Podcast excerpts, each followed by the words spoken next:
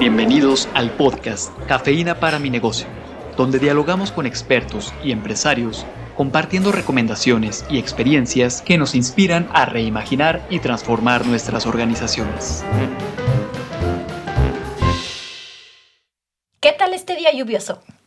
Carla, está haciendo un poco de frío acá en Guadalajara, en las instalaciones de ITESO, es donde grabamos este programa. Y bueno, el día de hoy, para calentar un poquito el clima, vamos a tocar un tema que sin duda va a ser de gran valor hacia el cierre de este año la apertura del año entrante. Eh, y que para los y las empresarias, emprendedoras, emprendedores, pues seguramente les va a interesar. Hablar de economía siempre plantea muchos temores, muchas dinámicas, ¿no? muchas expectativas. Sí, sobre todo que las notas son una semana laboral menos cargada en horas, supuestamente, que no está aprobado. Bueno, eso está por verse. En, en pendiente. Y, y, quienes ya escucharon por ahí una voz conocida, pues Nacho Román está con nosotros. Sí. A la orden, muy buenos días. Y un incremento del 20% en el salario, eh, que mínimo. nuestro presidente está súper feliz porque la Concamín y la Confederación la lo aprobaron y no sé qué tanto, los consejos de cámaras industriales.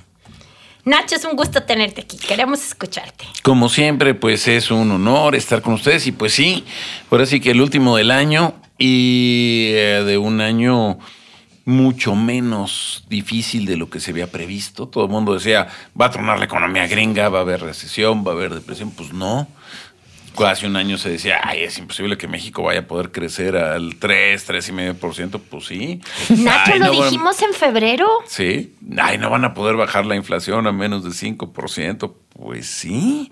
Este cerraremos con 4.2 y resulta que curiosamente las expectativas gubernamentales han sido mucho más cercanas a la realidad que las de las calificadoras internacionales o los grupos empresariales o las financieras, lo cual es bueno en el sentido de que, bueno, las expectativas no son tan malas.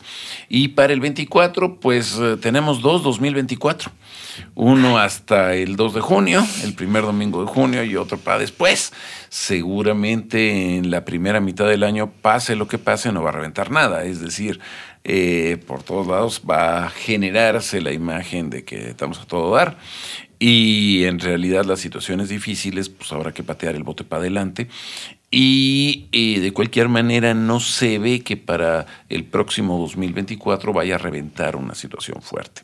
Hay un crecimiento importante en la previsión de contratación de deuda del gobierno, lo cual implicará que haya flujo de recursos, de dinero para el conjunto del año.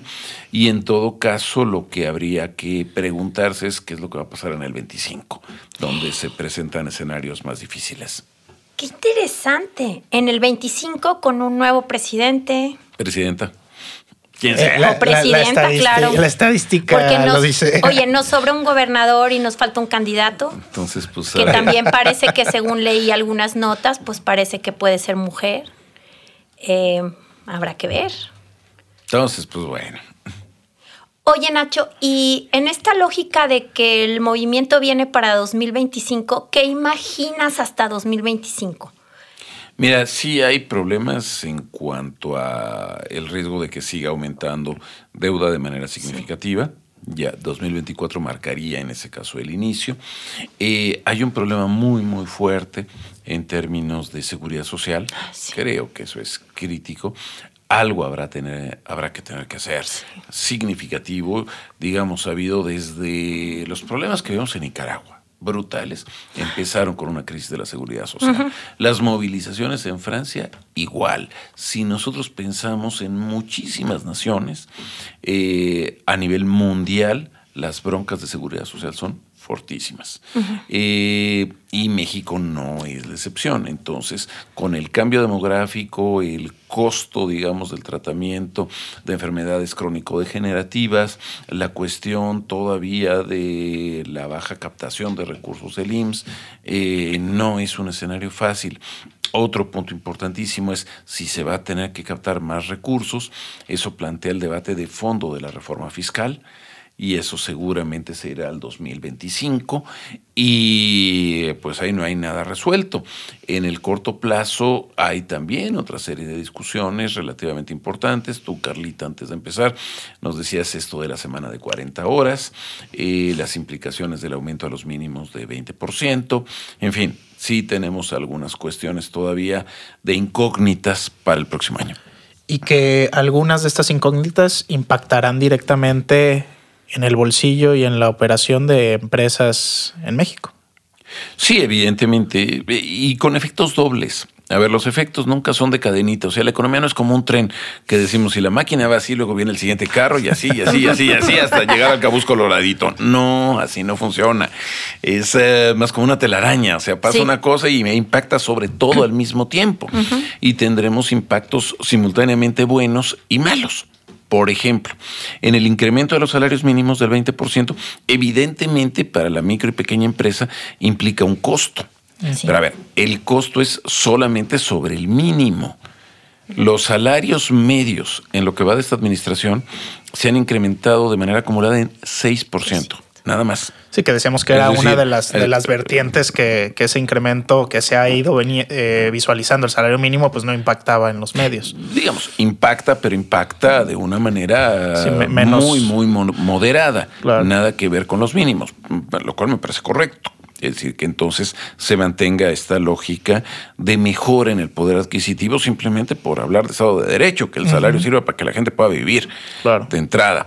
Y ahora, sí, evidentemente, la gran falencia, a mi parecer, de la estrategia es y cómo compensamos en favor de micro y pequeños y solamente podría hacerse de una sola forma, a mi parecer, que es siendo más duros con los más grandotes. Es decir, creando mecanismos de transferencia de recursos desde los grandes corporativos, desde las empresas que controlan los sectores económicos, sobre todo en donde también hay una inmensa cantidad de micro y pequeña empresa, para que sobrevivan esas micro y pequeñas, para que haya competencia real. Dicho en otras palabras, si tenemos grandes corporativos que controlan miles o decenas de miles de pequeñas tiendas de conveniencia, ustedes ya saben cuáles son, pues entonces algo que sería bien interesante es cómo generamos un traslado de recursos en favor a lo que sea la verdadera tienda de barrio por ejemplo. Eh, y eso nos lleva otra vez a la cuestión fiscal. Eh, sin embargo, también para las micro y pequeñas, creo que hay un elemento importante a favor con el aumento de los salarios y es que tenemos mucho mayor capacidad de compra justamente de los asalariados formales de bajos ingresos. Entonces ahí hay una posibilidad importante. Digamos que hay un lado difícil, pero también hay otro lado prometedor en cuanto a lo que pueda darse en este tipo de grupos. Pero insisto, se requieren cambios también de regulaciones que no se van a dar en el 2024. O sea que esos cambios de regulaciones vendrán hasta el próximo gobierno federal. Pues ahí sí es jugar con la bolita de cristal. Claro, y a ver si. Oye, Nacho, y en esto que nos hablas, porque en algunos episodios anteriores nos hablaste de toda esta ley que existe, de cómo va a ser distribuido el gasto y cómo luego eso se genera un presupuesto eh, de egresos de la federación y todo esto. Eh, ¿Tú imaginas que para este 2024 se liberen algún tipo de fondos o financiamientos de gobierno que puedan ayudar a micro, pequeñas empresas, emprendedores, colectivos o volverá a estar en blanco ese tema? Mira, por un lado, ya está aprobado el, la ley de ingresos del 2024. O sea, ya sabemos que son cualquier cosa, un poco más de 9 millones de millones de pesos, 9 billones de pesos. Ahora, eso es lo mismo que va a quedar en el presupuesto de egresos. Esa misma cantidad por ley contable. Lo que entra sale, lo que sale entra. No es lucrativo el gobierno. Punto. No, eh, Partida doble. Y no, es la partida de la gente. Es, la regla contable, vaya. Eh, ahora, la cuestión es la distribución de esos recursos. Está toda la propuesta, la, el proyecto de presupuesto de egresos de la federación, pero todavía no tenemos presupuesto de egresos sin lo de proyecto. Es decir, eso todavía lo tienen que aprobar los diputados. Entonces, ahorita está la rebatinga con eso. Y ahí se mezcla hasta con la política. Si MC va a, va a votar junto con unos o no. Y, es decir, ahí entra ya un agarrón sobre ese reparto de recursos. Lo que está claro es que una parte mayor de recursos irá, por un lado, a adultos mayores por el déficit que tenemos en seguridad social, más los subsidios de diferente tipo. Por otro lado, tiene que ir más a pago de deuda por las tasas de interés que estamos teniendo. Ojalá que empiecen a bajar, pero pues no hay ninguna certeza, en corto plazo. Y la otra muy importante, evidentemente todo el gasto asociado a las elecciones. Ah. Entonces, pues sí, va a haber muchísimo dinero que va a circular. Y entonces ahí la cuestión sería a nivel de empresas, y, eso dependerá de giro, de tamaño, de ubicación, de 50 mil cosas. ¿Cómo le puede impactar favorable o desfavorablemente la campaña electoral al empresario? Yo diría, si yo me dedico a hacer lonches, pues a lo mejor saco muchos y si puedo vender ahí cuando se hagan las campañas. Si yo me dedico a hacer papelería o promoción, pues a lo mejor también. Si yo me dedico mucho más a proyectos de largo plazo, pues a lo mejor no, que es la parte recortada. Entonces ahí tampoco tendremos un efecto único, sino muy diferenciado en función de la situación de cada lugar. Que otra vez nos lleva a, que tienen que tener las antenas bien puestas para visualizar oportunidades, porque al final lo que la, incertidumbre que de por sí el escenario ya, ya representa, pues plantea el cachar en lo posible desde las condiciones de cada empresa, empresario, estas oportunidades para, para salir adelante. Sí, mire, lo que dice es muy cierto. Puede ser una afirmación aparentemente de perogrullo, pero no lo es. Y es el decir, tenemos que estar muy informados. Es decir, tenemos que saber efectivamente qué decisiones se están tomando. Yo diría ni siquiera solo a nivel federal, sino inclusive a nivel estatal y municipal, porque ahorita justamente en la búsqueda de la Expochamba 2024, llamada elecciones, eh, justamente, pues entonces se necesita toda la promoción y desde todo el ambiente político se estará buscando en dónde y cómo tengo que gastar para posicionarme. Oye Nacho, y en este estar informados, ¿dónde serían las fuentes, voy a decir, las primeras fuentes en donde tendríamos que estar volteando a ver, no solo para, para información del entorno que nos permita visualizar oportunidades, sino temas de posibles apoyos en algún momento que sean eh, planteados desde el gobierno? ¿Dónde estaría bien que estuvieran Lo primero este año sí es estar al tanto, aunque no sea gran noticia, de ver qué modificaciones puede haber al presupuesto de egresos de la federación. Es decir, ¿dónde va a haber más lana? A nivel tanto de estados, municipios, porque luego viene la ley de ingresos y el presupuesto de ingresos estatal. Sí. Entonces, que eso también cuenta. Otra es, eh, evidentemente, los sitios de información pública el INEGI, el Coneval, el Banco de México, la Secretaría de Hacienda, juegan un papel fundamental, entonces yo creo que es otra cosa. Y otra importante es estar informados, es distinto de estar deformados. En otras palabras, de repente en la rebatinga política también tenemos dimes y diretes de un lado y del otro, muy poco sustentados muchas veces. Entonces hay que estar en esta coyuntura política, a mi parecer, con el corazón caliente, pero con la cabeza fría. Claro.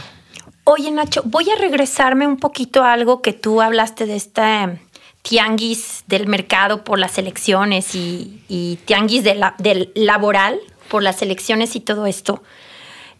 Porque creo que esto fue algo que durante el año lo hablamos, si mal no recuerdo, en alguna ocasión, y que sigue siendo un tema en la mesa, que es este, no hay quien quiera venir a trabajar, no hay obreros, busco personal y no llega, eh, personal viene y va, y el asunto, ¿cómo eso impactará en este famoso 20% de incremento en el salario?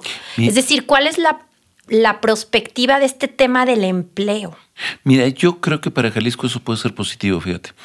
Porque hay que recordar que Jalisco tiene un salario medio de cotización al IMSS. O sea, el promedio de lo que ganan los trabajadores que cotizan al IMSS es apenas similar, si no es que un poco menor, al promedio nacional.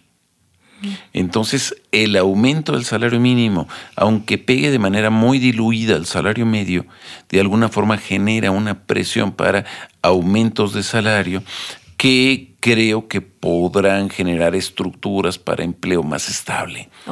Más con esto de las 40 horas, si es que efectivamente se da, que pueda ser más importante para las empresas retener el al trabajador, pero de nuevo, sí hay un incremento de costos.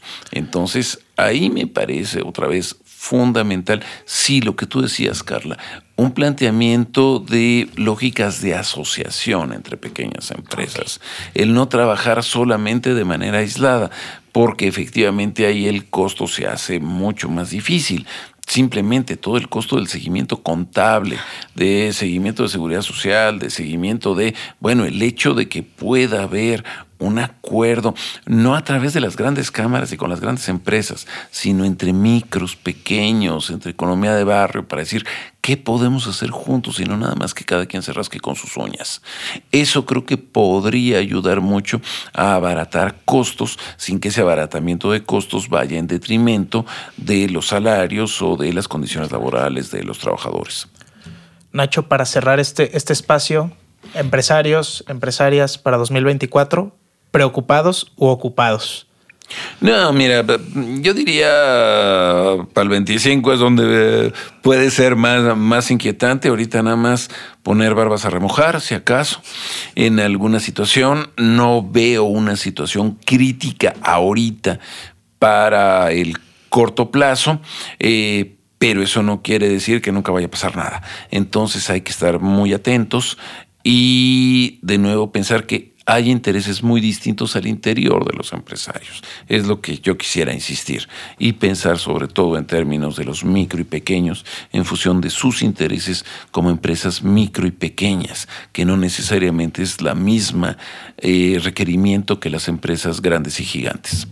Muchas gracias por acompañarnos, Nacho. Ha sido un placer escucharte. Feliz Navidad, próspero año y que les vaya muy bonito. La cafeína comienza a hacer efecto. Compártanos sus impresiones en la sección de podcast de nuestro sitio web universidadempresa.iteso.mx.